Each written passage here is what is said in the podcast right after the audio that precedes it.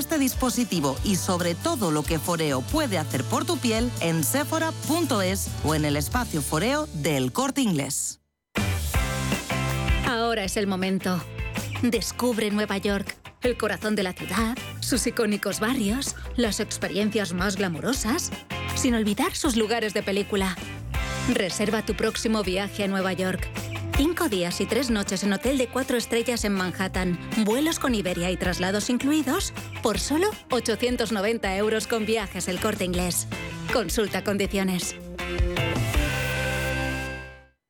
Estamos en constante cambio. El mundo cambia. Cambia nuestro entorno. Cambios que nos hacen reflexionar. Cambios que nos hacen apostar por fórmulas diferentes. En la radio apostamos por el sector inmobiliario. Súmate al cambio con IDE Inmobiliario. Cada jueves de 11 a 12 de la mañana con Elena Fraile en Radio Intereconomía. Nos sumamos al cambio.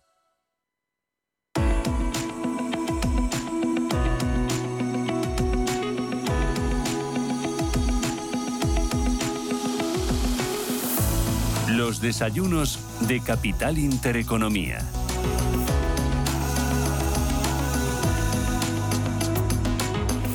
Fundación La Caixa patrocina este espacio.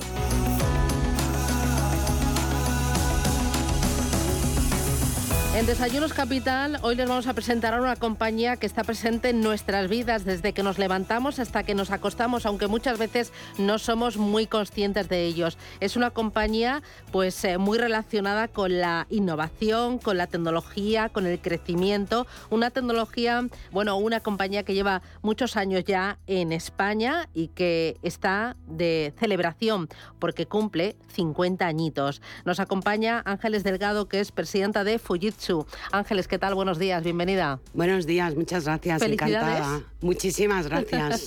Porque además justo hoy lo publica la prensa, Fujitsu ha sido incluida por quinto año consecutivo en la lista 2023 de las compañías más admiradas del mundo. Lo ha publicado la revista Fortune. Esto es todo un orgullo, ¿no?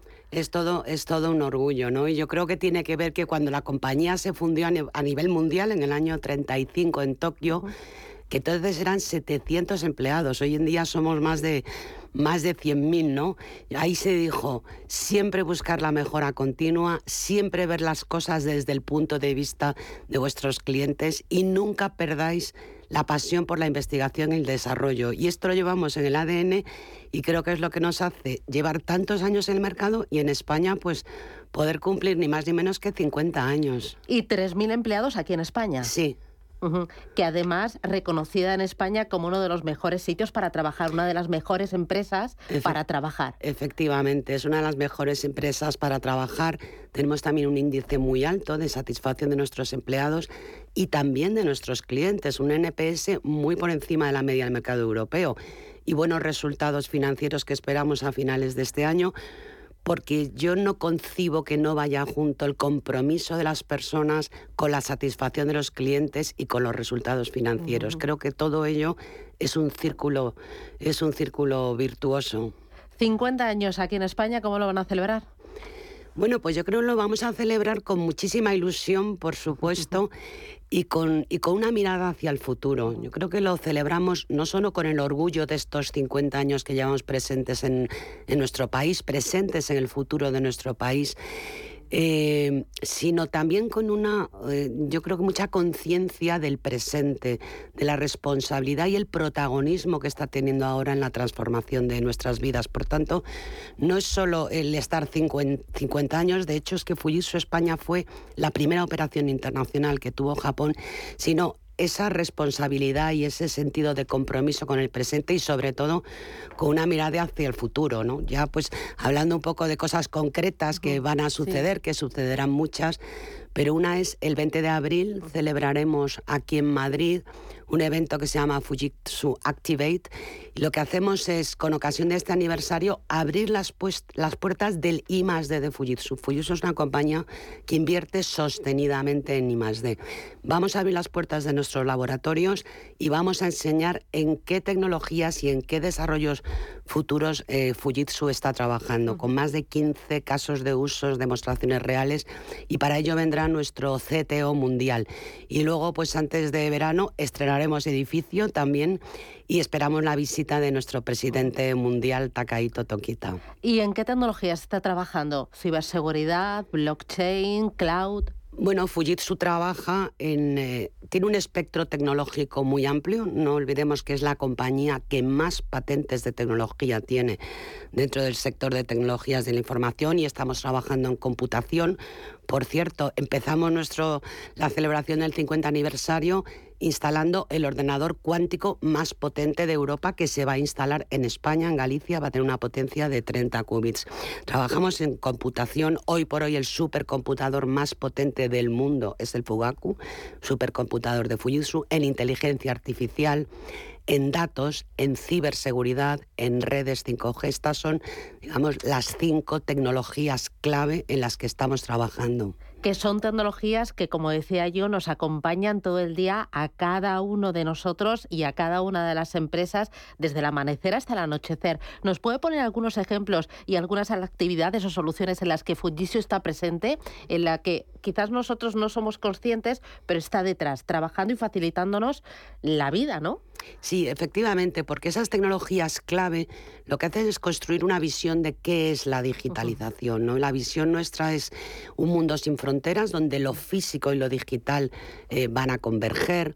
Estamos hablando de la revolución del descubrimiento. Vamos a descubrir materiales, vamos a diseñar medicamentos de forma distinta. Pues, por ejemplo, pensemos en la utilización de computación cuántica para desarrollar un medicamento. Esto lo está haciendo Fujitsu España eh, con la Universidad de, de Oxford para desarrollar medicamentos para el COVID.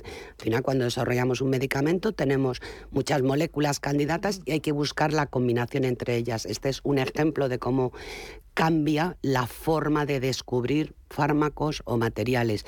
Eh, por otra parte, también em, la resiliencia dinámica. ¿no? Yo creo que con las recientes crisis que hemos tenido de la pandemia, con la crisis de Ucrania, tenemos esa necesidad de simular escenarios de forma digital. Y aquí, por ejemplo, pensemos en la inteligencia artificial aplicada a la predicción de eh, la emisión de CO2 pues por ejemplo una ciudad como puede ser eh, Madrid. Otras áreas que estamos trabajando pues es la, la, ética en la inteligencia artificial. Estamos trabajando con varias compañías españolas para que esa inteligencia artificial incorpore los criterios éticos eh, del ser humano. ¿no?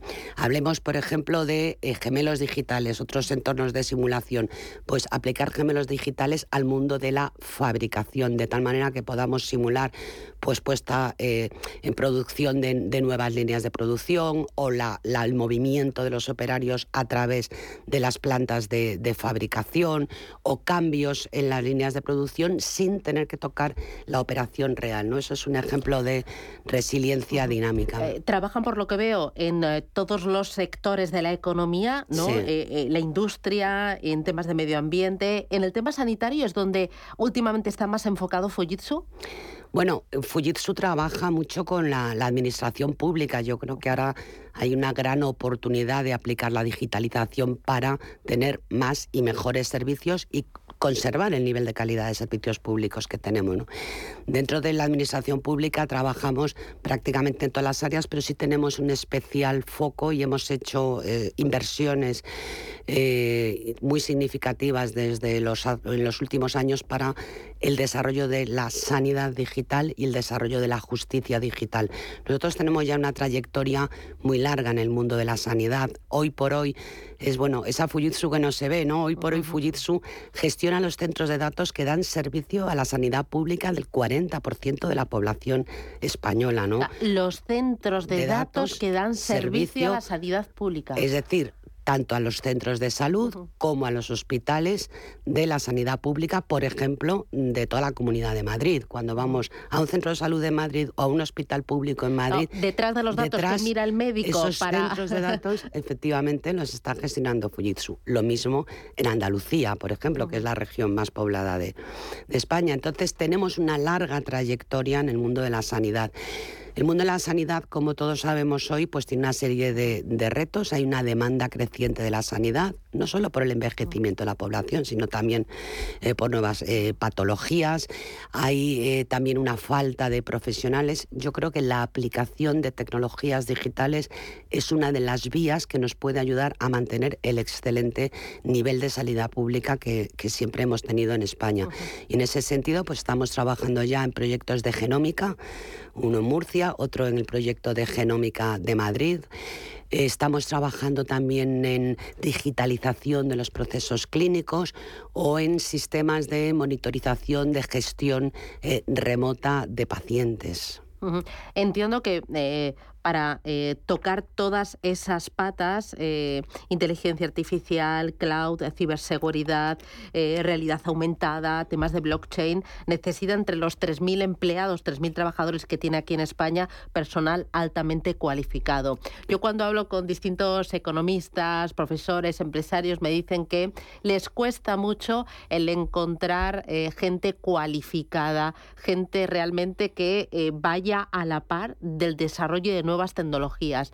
¿Vosotros eh, estáis palpando esa falta de, gente formada en la tecnología que es... Eh, ¿Futuro no? ¿Ya presente? Evidentemente, eh, el 80% de nuestro negocio en España son servicios tecnológicos. Servicios tecnológicos requiere, evidentemente, pues de tener profesionales altamente cualificados, tanto en, eh, en, niveles de formación profesional como en graduados universitarios, pero luego altísimos niveles de certificación en muchos temas, por ejemplo, analítica de datos o, por ejemplo, seguridad. Tenemos gente realmente de muchísimo nivel. Es cierto que hoy por hoy hay una falta de profesionales en el sector tecnológico. Es decir, esto que comentamos que, sucede en el mundo de la sanidad, sucede también en otros sectores y uno de ellos claramente es el tecnológico. Si vemos los datos de Digitales, que es la Asociación de Tecnologías de Información en España, a la que pertenecemos todas las tecnológicas más importantes, hoy por hoy hay abiertos más de 100.000 puestos de trabajo en el sector tecnológico en España. La mayoría de ellos en el sector de aplicaciones, desarrolladores de aplicaciones en cloud con metodologías Agile, porque todas las organizaciones en todos los sectores, el retail, la banca, realmente tienen aplicaciones desarrolladas hace muchos años que hoy por hoy no son capaces de proveer el dinamismo y la flexibilidad que requiere el negocio. Pero encontramos también mucha falta eh, de profesionales en el mundo de los datos y en el mundo de la ciberseguridad. Por tanto, hay más demanda hoy por hoy que oferta también es cierto que nosotros tenemos un nivel de rotación muy bajo, estamos en un 7%.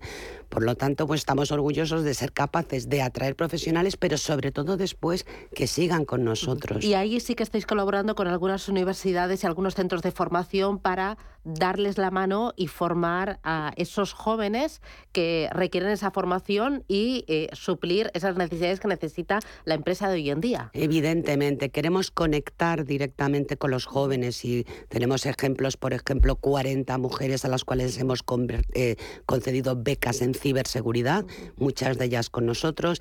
Estamos ya en nuestra segunda promoción de eh, formación profesional dual, somos miembros de la Alianza FP Dual que promueve la la Fundación Berstelman y entramos ya en la segunda promoción.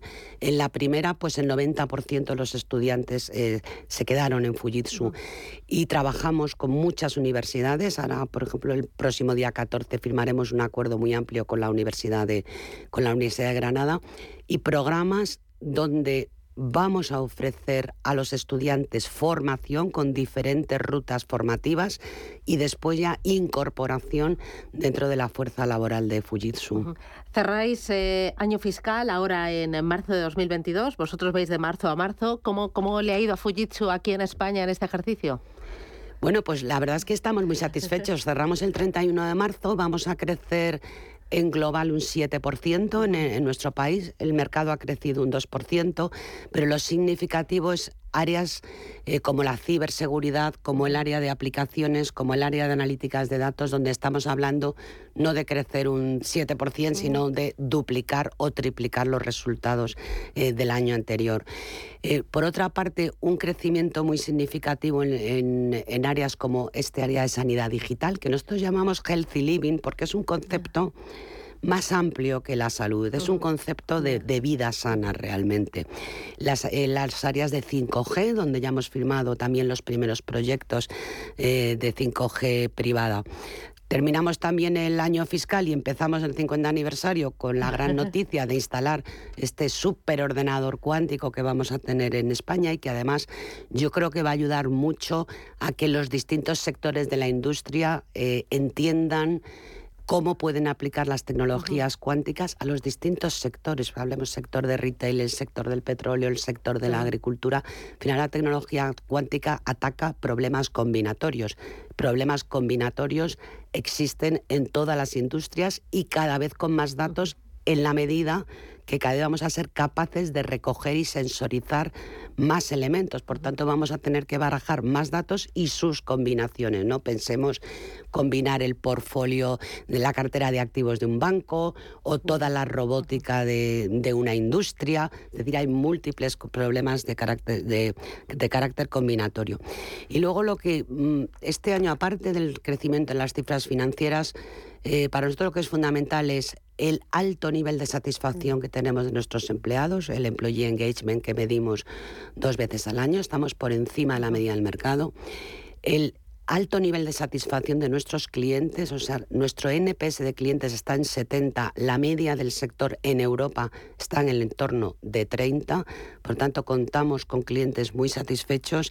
Y luego el estudio más importante que se hace en España de servicios eh, tecnológicos, que lo hace la consultora Whitelane con 2.400 clientes, en España más o menos analiza el 85% del mercado, salimos número uno en seguridad, número uno en entendimiento del negocio del cliente, lo cual creo que es importantísimo en el mundo, en el mundo digital, y seis puntos por la media del mercado español.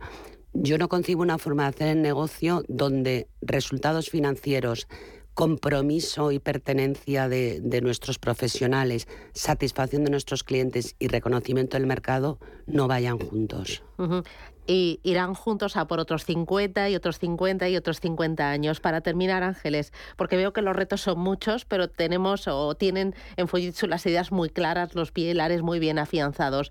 Hemos hablado de, tecnología, de, las patas más importantes, de los empleados, de los clientes, de la formación, ¿no? de ese darle la mano al sistema educativo ¿no? para, para, para tener al final empleados eh, mucho más productivos, pero con mucho más talento y, y eso aporta pues eh, capital a, un país. Eh, es clave también ahora en las empresas la sostenibilidad.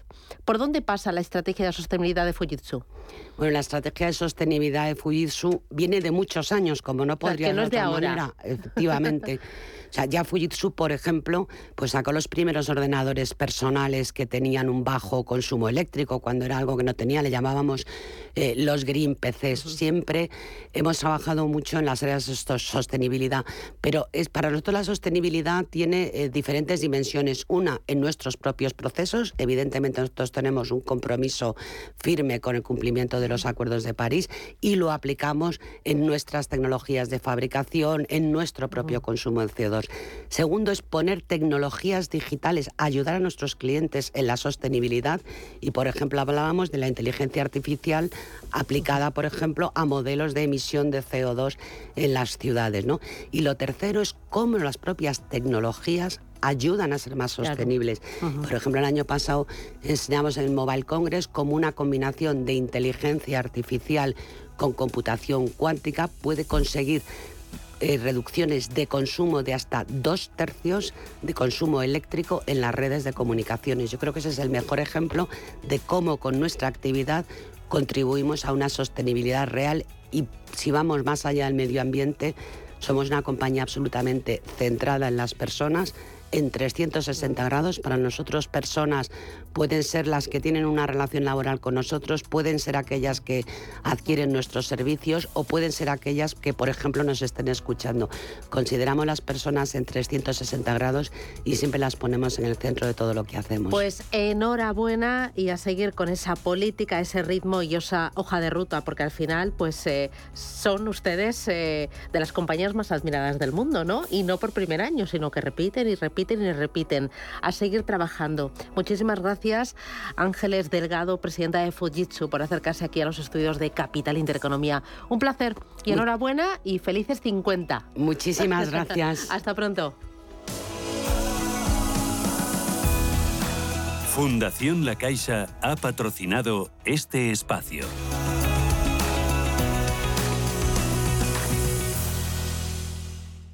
Te gusta, lo que te emociona, lo que te estremece, lo que te espera. Cultura, arte, ciencia, pensamiento, literatura, arquitectura, diseño, cine, historia. Música. Nace Caixa Forum Plus. Una nueva forma de conectar con toda la cultura y la ciencia al alcance de tu mano. ¿A qué esperas? Descárgatela. Caixa Forum Plus. Fundación La Caixa. Claro lo que quieres. En Cuchabank te lo ponemos fácil. Hipotecas Cuchabank, donde terminan las comparaciones. Más info en cuchabank.es. Vale que lo compres online con lo último en ordenadores. Y que lo conserves en un frigorífico No From, Digital Fries, eh, no sé cuántos. Ellos a lo suyo, a ser lo que han sido siempre. Un exquisito jamón cocido y un exquisito fuego. Yo soy de 1954. 1954 del Pozo. Que lo bueno nunca cambie. Si tienes más de 60 años, Viajes El Corte Inglés y Club de Vacaciones te ofrecen la mejor experiencia para viajeros Silver. Circuitos, experiencias temáticas, islas, paradores. Reserva por solo 15 euros y llévate un 20% de descuento en una selección de maletas de El Corte Inglés. Reserva Club de Vacaciones en Viajes El Corte Inglés. La vida está cambiando y la economía también. ¿Has escuchado términos como Bitcoin, Ethereum, NFTs, Web3 y aún no sabes bien qué significan? En My Economy te lo explicamos. De lunes a viernes de 3 a 4 de la tarde con Sergio Fernández en Radio Intereconomía. La dirección de Radio Intereconomía no se responsabiliza ni comparte necesariamente las opiniones y consejos de sus colaboradores o las realizadas por terceros ajenos a este programa. Los nuevos conceptos energéticos son ya un presente. Por ello, en Radio Intereconomía nos sumamos cada semana a más Verde, un programa sostenible y eficiente, productivo e innovador en el que analizamos etiquetas tan conocidas como eco, cero, bajas emisiones, descarbonización o renovables. Recíclate cada martes de 2 a 3 de la tarde en Radio Intereconomía con José Luis Pichardo y descubre el futuro más verde. H2 Intereconomía, tu espacio semanal sobre el hidrógeno. Porque en Radio Intereconomía apostamos por el sector energético y la energía limpia. Presenta Rubén Gil.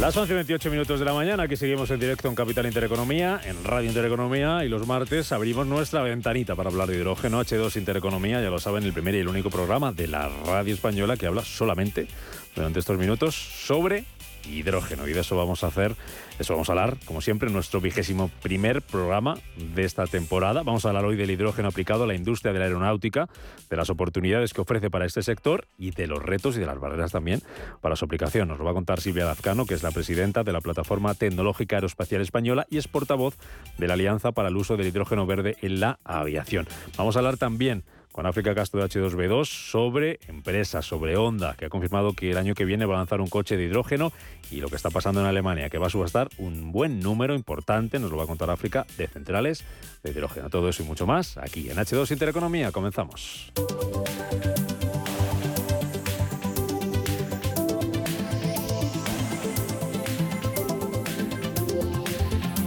Lo hacemos como siempre contando noticias a las que nos ha dejado el hidrógeno en esta última semana. Nos las acerca Paloma Arnaldos. Comenzamos con la ministra de Transición Ecológica, Teresa Rivera, que asegura que el H2MED no está en peligro, Paloma, tras la polémica con Francia. Dice que hay un consenso muy elevado a nivel europeo sobre este tipo de interconexiones. Es verdad que el debate sobre cómo aseguramos que Francia se pueda sentir cómoda en su opción en favor de la energía nuclear es un debate importante. Todos sentimos que esto es una prioridad para el gobierno francés, pero no creo que eso tenga eh, un impacto en la relación bilateral. Me parece que es importante identificar cuáles son los intereses y las políticas comunitarias. Dentro de los intereses y las políticas comunitarias están una mayor interconexión Precisamente, Teresa Rivera firma con Países Bajos un memorando para desarrollar hidrógeno verde. Con una duración de cinco años, con el que se busca reforzar la apuesta para que Europa lidere la transición verde. Empresas de ambos países participarán en este acuerdo que busca favorecer los intercambios y el aprendizaje en experiencias de aplicación de hidrógeno. El BEI y el Banco Europeo de Inversiones inicia los estudios para la financiación del corredor de hidrógeno H2MED. Siempre que cumpla criterios de elegibilidad, como transportar energía verde. La intención es que el corredor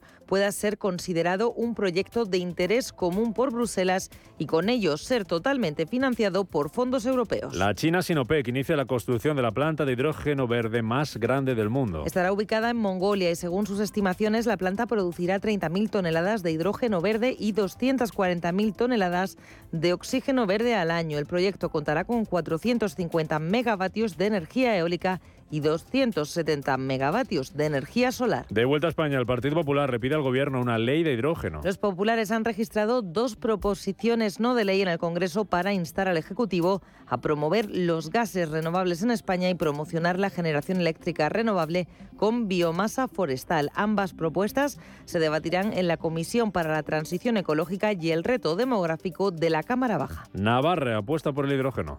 Sodena, empresa pública del Gobierno de Navarra, va a destinar 15 millones de euros para desarrollar un prototipo de electrolizador, la máquina que es capaz de producir hidrógeno a partir de agua. Para ello ha firmado un convenio con Nordex, multinacional de energías renovables, que va a aportar otros 15 millones para este proyecto. El gobierno del País Vasco aporta 30 millones al primer proyecto de hidrógeno de Petronor. La CUA financia el electrolizador, el parque renovable y será socio en la red de distribución del combustible sintético elaborado con este gas. Y Teva prueba un camión de hidrógeno y batería eléctrica. Que en sus pruebas de desarrollo ha recorrido mil kilómetros en condiciones adversas entre Londres y la frontera escocesa de Berwick-on-Tweed.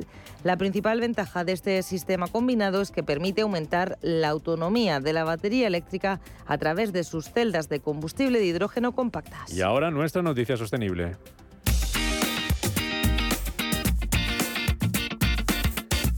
CEPSA ha presentado recientemente sus compromisos de economía circular, unos compromisos ambiciosos como aumentar un 50% la circularidad de sus residuos en 2030. Y lo va a hacer al minimizar, reciclar y reutilizar 8.000 toneladas de materiales al año en sus grandes centros industriales de Andalucía.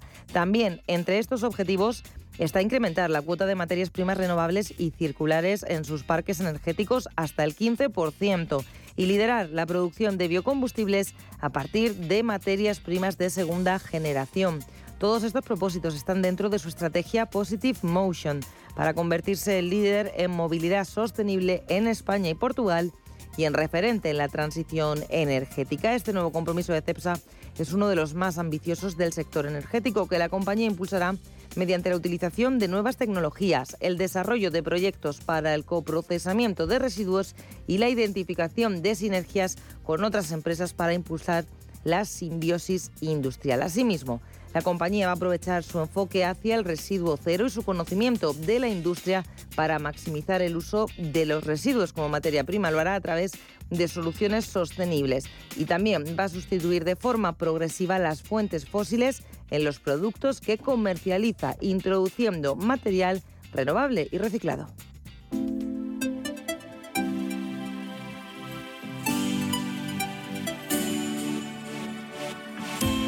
H2 Intereconomía, tu espacio semanal sobre el hidrógeno. Porque en Radio Intereconomía apostamos por el sector energético y la energía limpia.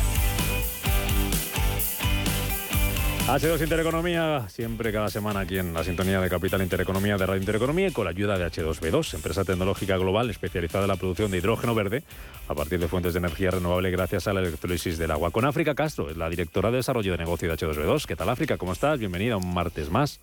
Buenos días, Rubén. ¿Qué tal? ¿Cómo estás? Pues muy bien, aquí con los problemas de verdad de, la informática y la tecnología. Voy a tener que ir a Fujitsu, como hablabais antes. Sí, bueno, a ver si me lo resuelven. Aquí podemos dar soluciones a todo el que, a todo el que le haga falta. Eh, hace mucho tiempo que no, que no nos falla, no tienes viajes. ¿O es que te están dejando tranquila o qué? No, no, perdón. Mañana estoy ahí en Madrid, en ah, Genera. ¿ah, es la Feria de Energía que empieza hoy, hoy, mañana y pasado. Sí. Y precisamente mañana miércoles hay, hay, hay, una jornada, por ejemplo, específica de, la Asociación Española de Hidrógeno. Y pasado mañana ligando un poco con los temas que vamos a hablar hoy, la Corporación Tecnológica Andalucía precisamente organiza un, taller sobre uso del hidrógeno en aviación, muy al hilo de lo que vamos a hablar hoy. ¿Cuándo vamos a poder montar, África, tú que sabes mucho de esto, en el primer eh, avión comercial impulsado por hidrógeno? Pues según me decía Airbus, mucho más pronto de lo que pensaríamos. O sea, como tal, ya hay pilotos, pilotos nunca mejor dicho, ya hay proyectos eh, demostrativos, pero estamos hablando de la siguiente década. O sea, estamos ya, quiero decir, eso es pasado mañana. En 2030, 2035 ya. A lo mejor sabe algo más de esto nuestra invitada, eh, que, es Silvia Lazcano, que es la presidenta de la Plataforma Tecnológica Aeroespacial Española, es portavoz de la Alianza para el Uso del Hidrógeno Verde en Aviación, que echaba a andar hace muy poquitas semanas, ahora lo contamos, y que ya cada vez de Airbus es también la responsable de tecnologías de Airbus en España. Eh, de Airbus en España. Silvia, bienvenida, muy buenos días. Buenos días, Rubén. ¿Qué, cantidad de buenas noticias habéis dado al comienzo del programa. cada día vamos, que lo hablamos muchas veces con África, vamos contando más. O sea, antes a lo mejor al comienzo, bueno, podía costar más encontrar proyectos, gente que apostaba por esto que remaba, pero cada vez sois más. Oye, la pregunta que le hacía África, eh, ¿cuánto falta para, para que podamos montar en un avión comercial? ¿no? Ya no hablemos de pruebas piloto impulsado por, por hidrógeno.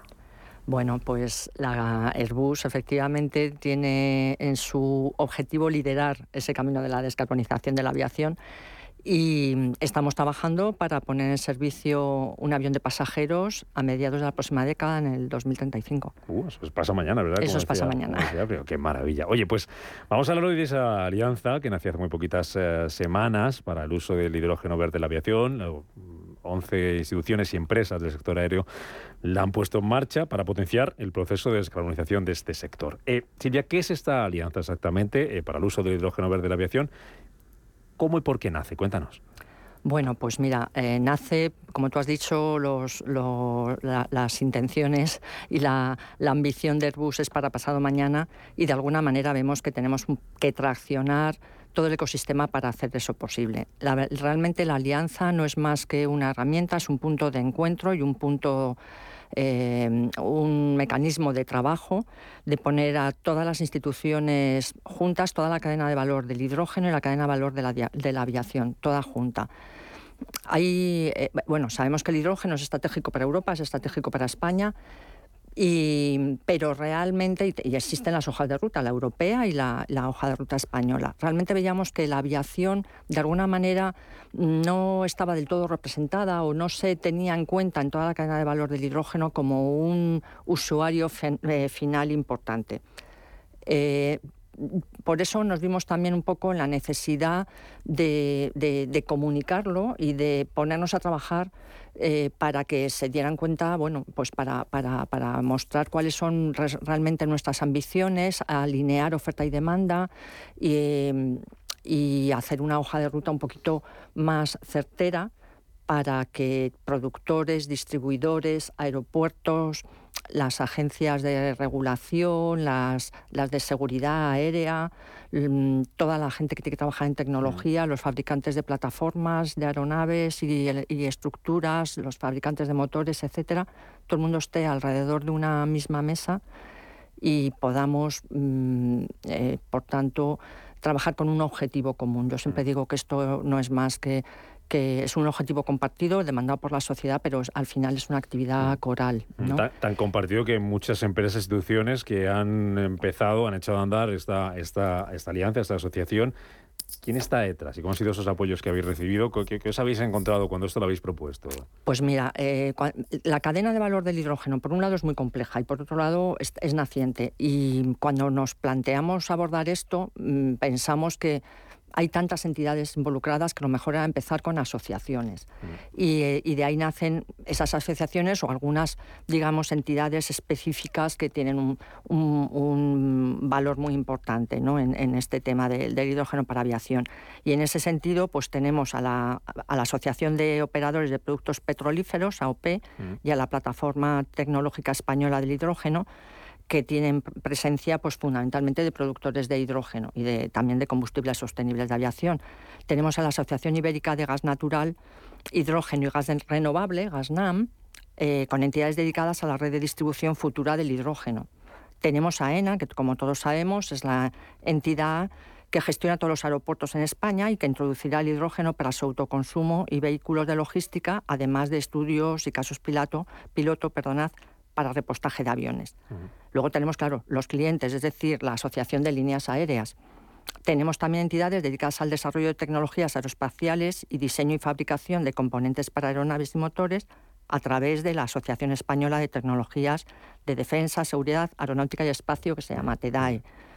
Tenemos la Plataforma Tecnológica Aeroespacial Española, eh, tenemos a los reguladores y organismos que velan por la seguridad aérea, como el Ministerio de Transportes, Movilidad y Agenda Agencia Urbana y su Dirección General de mm. Aviación Civil, la Agencia Estatal de Seguridad Aérea, o AESA, y dos centros tecnológicos de referencia, tanto en el ámbito de la aeronáutica como el de hidrógeno, como son el Centro de Experimentación de Tecnologías de Hidrógeno y Pilas de Combustible y el Instituto Nacional de Técnica Aeroespacial Esteban Terradas, que todo el mundo conoce como INTA. Y la puerta abierta para el que se quiera sumar, ¿no? Así, efectivamente. Vamos a trabajar muy codo a codo con las administraciones también y, tengo que mencionar pues, que aunque haya entidades que no hayan firmado ese protocolo de adhesión o no sean no formen parte de esas 11 entidades promotoras, eh, lógicamente lo que queremos es aglutinar toda la cadena de valor, todo el mundo es bienvenido y de hecho a nivel de administraciones, el Ministerio de Transición Ecológica o el propio CEDETI aún no em, habiendo firmado ese protocolo por una serie de razones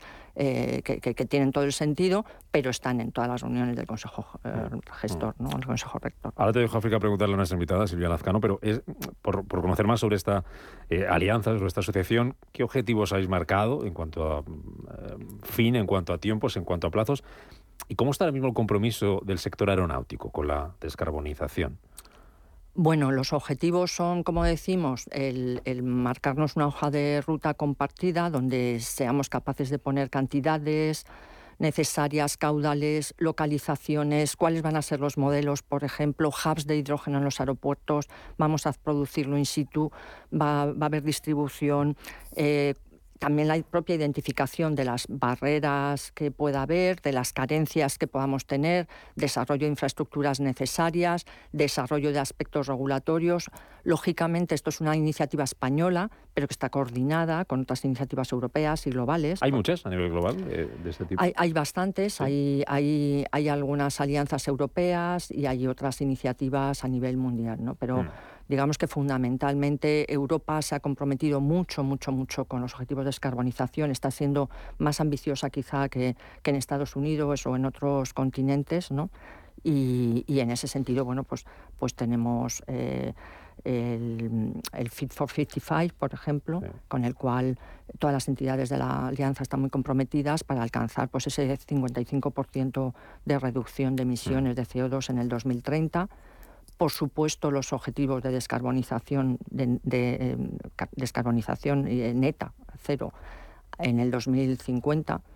Y bueno, eh, yo, he de decir que pese a que la, aviación, según el último informe de medio ambiente de la IATA, tenga una huella de, en efecto invernadero, o bueno, una huella de CO2, vamos a decir, del 2,5% y un 12% de todo el transporte, pues sí que es verdad que ha sido el sector que, mm, digamos, antes acometió unos objetivos a nivel global coordinados, mm. y, decimos a nivel mundial, ¿no?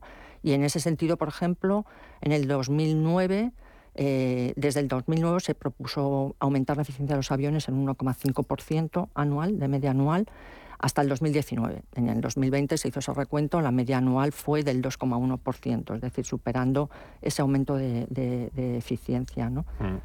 Y, en ese eh, hay que decir también que para conseguir esos objetivos, pues la aviación tiene seguir caminando ahí, ¿no? Y seguir reduciendo pese a que se sigue preveyendo un aumento del, transporte aéreo, en, por ejemplo, en Europa en concreto, un 1,4% eh, de, aumento. Es decir, es bajar la huella hasta conseguir esas emisiones cero en 2050, pese al aumento eh, progresivo del tráfico aéreo. África, adelante.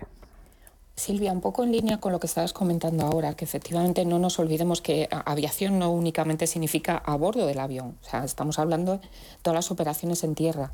Y tú ya has esbozado algunos de los puntos, pero un poco eh, mm, en ese objetivo de descarbonización del sector aéreo, ¿qué, mm, más que retos, o sea, qué aspectos eh, estáis planteando afrontar ¿Y dónde el hidrógeno tiene sentido? ¿Dónde el hidrógeno estáis considerando el hidrógeno como una alternativa? Bueno, eh, eh, lo primero, por ejemplo, decir efectivamente, tú has dicho no todo termina en el avión, el aspecto eh, aeroportuario, ¿no? En el aspecto aeroportuario, los propios aeropuertos consideran el, el, uso del hidrógeno para su propio autoconsumo energético de las terminales, también para la logística en tierra, pues las camionetas de los de los equipajes, eh, las de los caterings, eh, las furgonetas de, los pasajeros, ¿no? lo que llamamos jardineras, eh, etcétera, etcétera. Y luego, por supuesto, repostaje de avión. ¿Cómo, cómo se contempla la utilización del hidrógeno en los aviones? Pues de, tres maneras. Por un lado, mm, utilizándolo como materia prima para la síntesis de combustibles sostenibles de aviación. Esa es una utilización. La otra utilización es como pilas de combustible. Eh, eh, y la tercera utilización sería como un, combustible sustituyendo al queroseno en una turbina de gas que es compatible con motores turbofan, turbohélice y, bueno, pues eh, sería sustituir en una turbina de gas el, combustible actual que es por, por, hidrógeno. ¿no? Digamos que esas son las tres maneras que vemos de utilización de, del hidrógeno. ¿no? Las pilas de combustible pues quizás sean más eficientes que los motores de combustión. Cada uno tiene su característica y, cada uno puede tener su nicho. Eh, Silvia, y, y, ahora te dejo África, perdona, que como no te veo hoy, eh, no sé si. Eh, hablabas, estás hablando un poco de la utilización que puede ser y hablabas antes de los objetivos y desde el punto de vista de la descarbonización. Te quería preguntar qué le puede aportar o qué ventajas que, el hidrógeno, el sector aeronáutico, una de ellas está clara, hablábamos de cumplir esos objetivos cero emisiones, descarbonizar, contaminar menos. Desde el otro punto de vista, a lo mejor de consumo, de rentabilidad, pues sabemos, contáis siempre lo, que supone, el coste que supone para cualquier avión, compañía eh, aérea, eh, todo el tema del gasto en combustible, en, queroseno. Por ahí puede haber una, ventaja también, una vía de, oportunidad. Esto cuando ya se consiga que esto sea, que es uno de los, no sé si retos o barreras, que eh, el hidrógeno sea rentable, sea más barato, producirlo, llevarlo, usarlo. ¿Puede ir un poco por ahí eso también? Vamos a ver, puede serlo en el futuro, ¿no? Ahora mismo no estamos en ese punto. Ahora mismo estamos en el punto de crear mercado, de mm. crear economía de escala, de crear oferta y demanda. Mm, ese es el punto en el que en el que nos movemos. Mm, lógicamente todos sabemos que los combustibles fósiles, por otra parte, van a ser penalizados. ¿no? Esa penalización en el caso del hidrógeno renovable no va a ocurrir. Por otro lado, sabemos que el hidrógeno es como hemos dicho, es muy estratégico ahora mismo para la economía europea y española para para conseguir los objetivos de descarbonización también y también para la, autonomía energética. ¿no? Todos sabemos que entonces el hidrógeno se va a desarrollar. Digamos que la aviación va a ser un consumidor más de ese hidrógeno. Nos vamos a poder aprovechar también de lo que se está haciendo en otros ámbitos para otro tipo de utilizaciones, en transporte pesado, etcétera, y todo ello irá alimentando una economía de escala. Lo que ocurre es que cada sector tiene que desarrollar su propia infraestructura, sus propias necesidades, etcétera, para hacer eso realmente que haya asequibilidad y accesibilidad. Y en eso, efectivamente, en esas dos cosas son en las que tratamos de trabajar desde la alianza, poniendo a todo el mundo a bordo, incluyendo a, las administraciones. ¿no? Se trata de que sea una colaboración público-privada de verdad para conseguir esto que, como he dicho antes, en realidad o sea, es una demanda social innegable y en la que todos creemos a nivel también personal e individual. ¿no? Mm. Y por eso no se, tengo que decir que no se está escatimando en medios. Las, las entidades están poniendo muchos recursos para trabajar en Es una muy buena noticia. Absolutamente. África. No sé si quizá de cierre con lo que has comentado ahora, Silvia. Precisamente has dicho administraciones públicas o las diferentes entidades, agrupaciones y demás. ¿Qué rol están tomando, qué rol debe tomar cada una de estas partes para precisamente, efectivamente, empujar, crear este mercado? Bueno, pues mira, eh, la, parte privada indudablemente tiene que, hacer el desarrollo tecnológico que todavía queda por hacer y tiene que, que invertir en ese sentido, ¿no? y hacer también su trabajo en cuanto a, especialistas ¿no? que somos en los diferentes ámbitos. Pero junto con las administraciones tenemos que trabajar en regulaciones, tenemos que trabajar en certificaciones. Lógicamente el uso del hidrógeno nunca va a bajar los estándares de seguridad que tenemos en aviación. Tenemos que trabajar también en infraestructuras que no las entidades privadas solo no pueden. Muchas infraestructuras dependen también del trabajo conjunto con las administraciones. Hay que hacer unas planificaciones. Eh, no, podemos dejar esto a la casualidad, porque si no, no va, no va a, resultar óptimo como necesitamos. ¿no? Por tanto, tenemos que planificar todas esas infraestructuras, dónde, cuánto, etcétera, como hemos dicho anteriormente. Y por otro lado, pues esto también requiere de mucho esfuerzo, como hemos dicho, de desarrollo tecnológico y necesitamos también a las administraciones y entidades de financiación, entidades que, que, que, se ocupan también de, establecer estrategias eh, regionales y nacionales de I D, pues necesitamos a todo el mundo a bordo. ¿no? Y os pongo un ejemplo, ¿no? tenemos los PERTES, tenemos un PERTE aeroespacial, un PERTE del hidrógeno. Son fantásticos, o sea, el poder definir en España el dibujo de país que queremos, cuáles son los nichos eh, estratégicos para el país, etcétera, es, es fantástico. ¿no? Ahora bien, dependen de fondos de recuperación y resiliencia, que no son para toda la vida, y algunos PERTES pues, han tenido pues, bueno, un recorrido de tres años mm, que ahora mm, pues, habrá que ver cómo seguimos o cómo o mm, independientemente de los fondos de recuperación y resiliencia, y por ejemplo en el Plan Tecnológico Aeroespacial que lanzó, o sea, el PERTE Aeroespacial que lanzó el Plan Tecnológico Aeroespacial, que ha sido fantástico, cuya tercera convocatoria pues, se publicará en breve.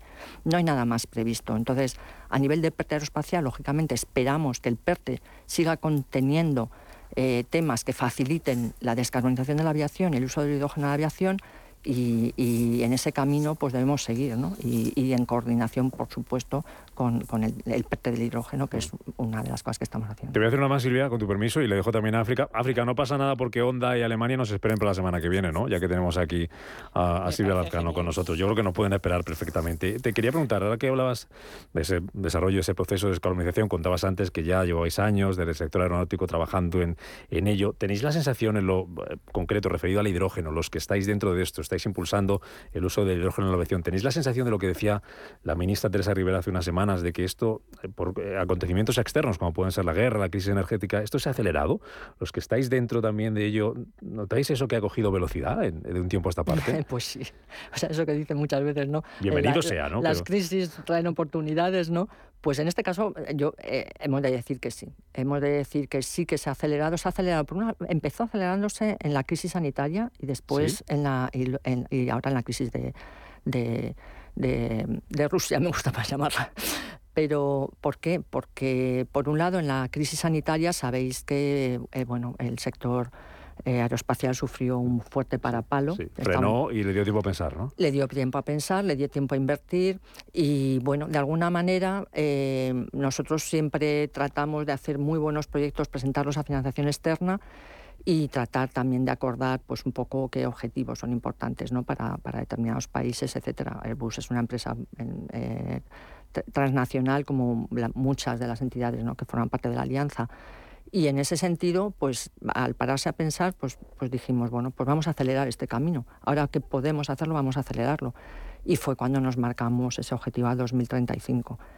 Y en el tema del hidrógeno es clarísimo, ¿no? Por diferentes razones también, ¿no? Eh, es cuando realmente em, empiezas a pensar con la, con, la, con la guerra de Ucrania, pues la, la, autonomía energética que ya se venía planteando en Europa, y, pero pero también eh, bueno, pues todo el tema de, energías renovables, etcétera, para las cuales el hidrógeno es una oportunidad ¿no? de almacenamiento de esa energía. Mm. África, cerramos, venga. En un poco por esa transversalidad que tiene el hidrógeno. Y estamos hablando ahora mismo de operaciones portuarias. Hemos nombrado la palabra compromiso del sector o hemos hablado de crear mercado. y el término hubs. Poniendo todo esto en la coctelera, al final, eh, Silvia, tú ves un poco que en torno a las operaciones aeroportuarias puede darse una situación similar o que debería darse para que, que, se materializara a lo que estamos viendo en torno a los grandes polos químicos, refinerías que están creando esa especie de valles de hidrógeno o incluso los puertos, porque también son al final centros de operaciones logísticas y un entorno de, de usos transversales del hidrógeno. En, en, torno a los aeropuertos y a las operaciones aeroportuarias, ¿tú ves también que se puede dar este, esa visión de hub, de, de ecosistema germen de esa economía del hidrógeno? Mm. En 30 segundos, Silvia. Sí, sí, en 30 segundos, dime. Ah, sí, absolutamente. Son una oportunidad de oro. Estamos intentando eh, coordinar valles con aeropuertos y en algún caso, como el corredor vasco, está el aeropuerto y el puerto. Ambos dos son, tienen muchísima función y además también cumplirán esa función social de, que la población se le quite un poco esa resistencia al hidrógeno y vean que es seguro. Es apasionante lo que estáis haciendo, así que seguir trabajando en esta, en esta carrera, como nos cuenta, se ha acelerado y que llegue a buen puerto o buen aeropuerto en este caso. Ha sido un placer tener por aquí a Silvia Lazcano, la presidenta de la Plataforma Tecnológica Aeroespacial Española, portavoz de la Alianza para el Uso del Hidrógeno Verde en la Aviación y también responsable de tecnologías de Airbus en España. A seguir peleando por esto y aquí seguiremos informando y un placer que nos lo cuentes cuando quieras, Silvia. Gracias. Muchas gracias, Enhorabuena por esta alianza, que se sube mucha gente, ¿eh? que está la puerta abierta, como decíamos, para que esto siga creciendo. África Castro, H2B2, buen viaje mañana a Madrid. ¿eh? Vaya muy bien en Genera en esa feria. Hablamos la semana que viene. Cuídate, África. Gracias como siempre. Hasta luego. Nos vamos, poco más de tres minutos para llegar a las 12 del mediodía, ahora menos en Canarias, llegan las noticias aquí a Radio Intereconomía, después viene Rafa Jiménez con la media sesión y los de Capital. Estamos aquí mañana a las 7 puntuales, pongan el despertador, hasta mañana, sean felices, adiós.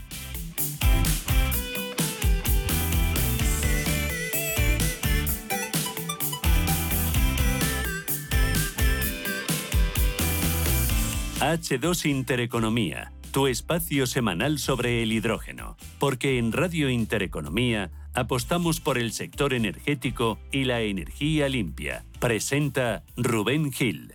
Radio Intereconomía es la mejor plataforma para dar a conocer, relanzar y poner voz a su empresa. Nuestro equipo comercial le asesora para conseguir sus objetivos. Contacte con nosotros. Teléfono 91 999 2121 y en el mail comercial arroba intereconomía.com. Radio Intereconomía, la radio de las empresas. Radio Intereconomía. Eres lo que escuchas.